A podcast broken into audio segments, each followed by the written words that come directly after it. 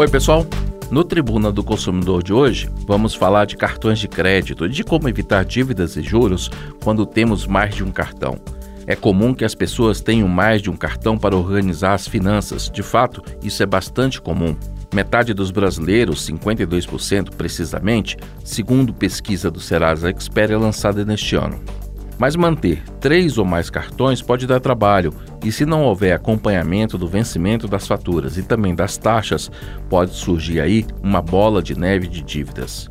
Hoje, então, vamos trazer algumas dicas de como manter o controle dos cartões e quais os momentos certos para usar o de crédito ou de débito. Sou Anderson Mendanha e vamos juntos. Tribuna do Consumidor o lugar onde o cliente tem razão. Uma pesquisa do Serasa Expert publicada esse ano mostra que mais da metade dos brasileiros, 52%, possui três ou mais cartões de crédito. Para 35% deles, o principal motivo é a possibilidade de somar limites, ou seja, ter a possibilidade de comprar além do estabelecido pela instituição financeira e, geralmente, além do recomendado para os seus ganhos. É comprar, por exemplo, aquela TV top de linha usando dois ou três cartões e parcelando o máximo que der e depois a gente corre atrás de como pagar. É aí que mora o perigo.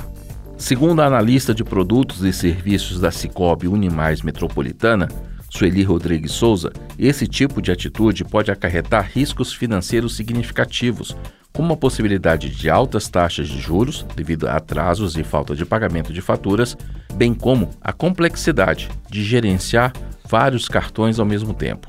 É claro que não é todo mundo que corre esses riscos, não. A pesquisa do Serasa mostra que a maior parte dos entrevistados se considera como um consumidor consciente, que utiliza os cartões para organizar as contas do dia a dia.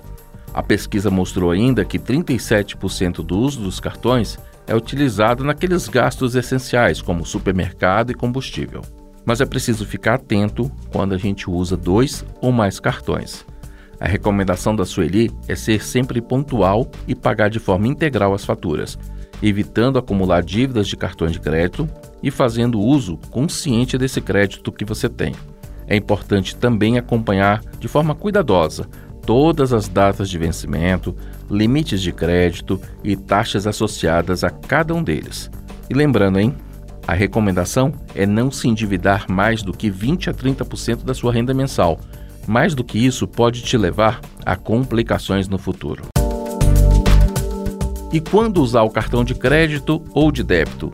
Qual o melhor na hora da compra? Depende.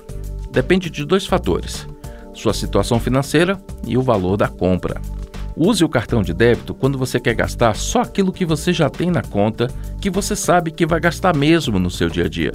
São as compras do mês em supermercado, combustível, refeições se você come fora sempre e por aí vai. Dessa forma, você evita gastos desnecessários e também evita juros, além de ajudar a manter um controle mais rigoroso das suas despesas. Já o uso do cartão de crédito é vantajoso quando você precisa parcelar uma compra de alto valor e você sabe que vai conseguir pagar as parcelas sem dificuldades e sem comprometer o seu orçamento. É vantajoso também para aproveitar alguns benefícios, como pontos ou milhas, cashback e também seguros. E a Sueli Rodrigues Souza Lembra também que o cartão de crédito é de grande ajuda nas emergências, quando não temos o dinheiro necessário naquele momento. No geral, a recomendação é evitar parcelar compras de baixo valor no cartão de crédito, pois as taxas de juros e encargos podem tornar o custo final muito mais alto do que o valor original. Para compras menores, o débito ou o pagamento em dinheiro ou no Pix podem ser mais apropriados. E para encerrar nossa conversa de hoje, algumas dicas para manter o controle e não gastar demais. Vamos lá. Definir um orçamento mensal e limites de gasto por categoria é a principal recomendação. A partir disso é importante conhecer e respeitar o limite do crédito, pagar a fatura integralmente e registrar todas as despesas para evitar surpresas, revisar cuidadosamente as suas faturas. Importante também estabelecer metas financeiras, manter uma reserva de emergência e aproveitar os benefícios do cartão com responsabilidade. Evite as compras por impulso e fique atento a todas as taxas. E assim, fechamos o nosso Tribuna do Consumidor de hoje. Volto semana que vem. Até lá. Um grande abraço.